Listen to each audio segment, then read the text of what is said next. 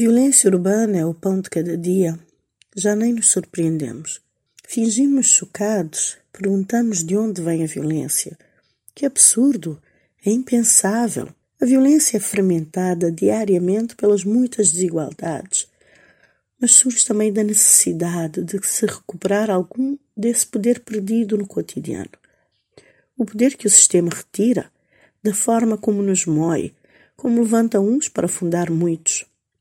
Nessa sociedade de violências múltiplas e variadas, de violências sutis que desencadeiam violências outras, a maior talvez seja a forma como se mina a própria expressão dos cidadãos, pois gera um medo de se dizer o que se pensa, o que se sente, principalmente. É proibido sentir.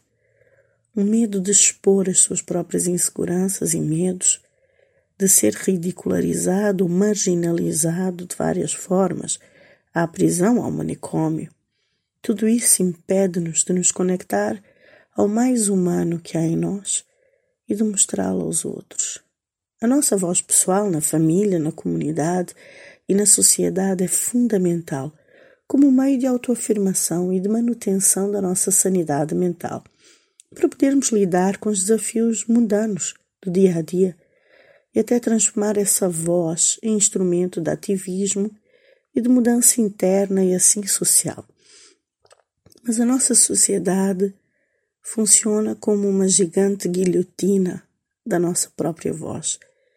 Cultivamos e incentivamos essa postura máscula com uma masculinidade que até afeta, claro, as mulheres também, algo que é castrante.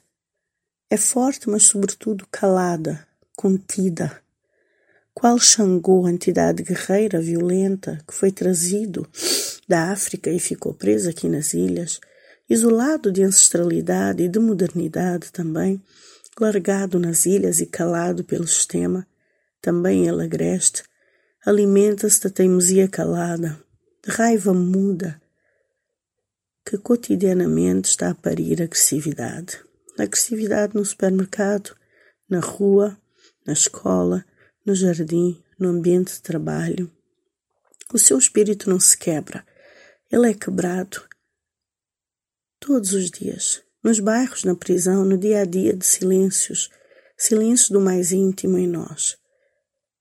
A ilha é fragmento em desagregação de si e dos outros. É pedaço se quebrando com vontade de se juntar. O xangô das ilhas é cada um de nós. É energia masculina bruta, que não pode falar das suas dores, é embrutecimento lento, sem força nem coragem para se expressar.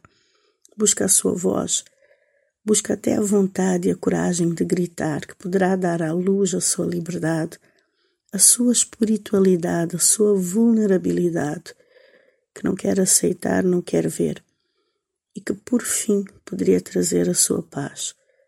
A nossa voz é tolhida todos os dias a nossa vulnerabilidade, a nossa sensibilidade, a nossa capacidade de empatia, através do encontro, através da palavra.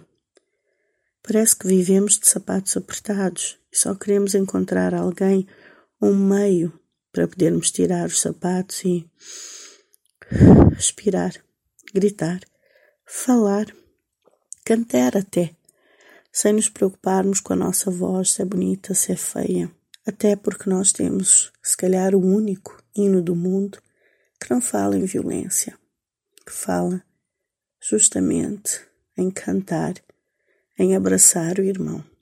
Cantemos mais.